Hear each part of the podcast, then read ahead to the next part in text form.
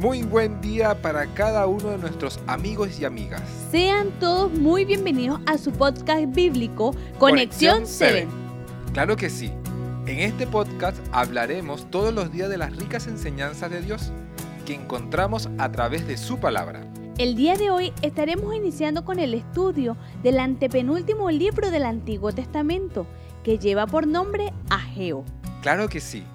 Este libro, querido oyente, solo consta de dos capítulos, pero regala un mensaje alentador y de esperanza al pueblo de Israel. Israel todavía se encontraba en cautiverio, pero bajo la mano de un nuevo imperio, Laura. Este imperio era el imperio medo-persa. ¿Y cuál sería el énfasis de este primer capítulo? El énfasis de este capítulo es la invitación de Dios a su pueblo a examinar sus caminos, Laura. Pero este énfasis se repite dos veces en el capítulo. La primera vez en el versículo 5 y la segunda vez en el versículo 7. ¡Wow! ¡Qué interesante! Pero ¿por qué Dios le estaba enfatizando esto?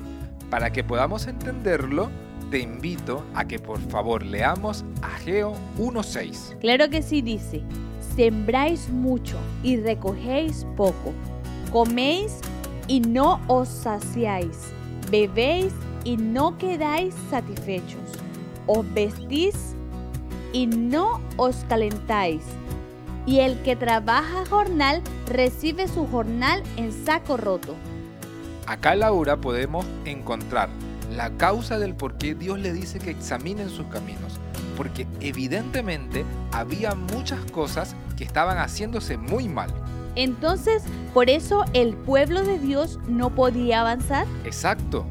Muchos de ellos no recibieron las bendiciones que ellos esperaban, no porque Dios no quisiera bendecirlos, sino porque había algo en su vida que no hacía que las cosas prosperaran.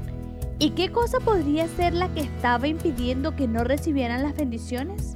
Los factores podrían ser múltiples, pero independientemente de lo que fuera, no era bueno para ellos de forma personal ni colectiva.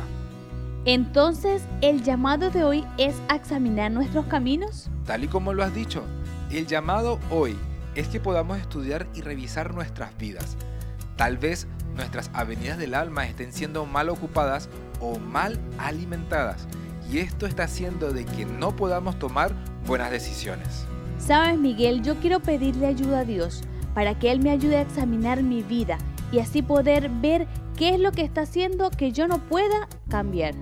Yo también quiero pedirle ayuda a Dios porque yo también quiero cambiar.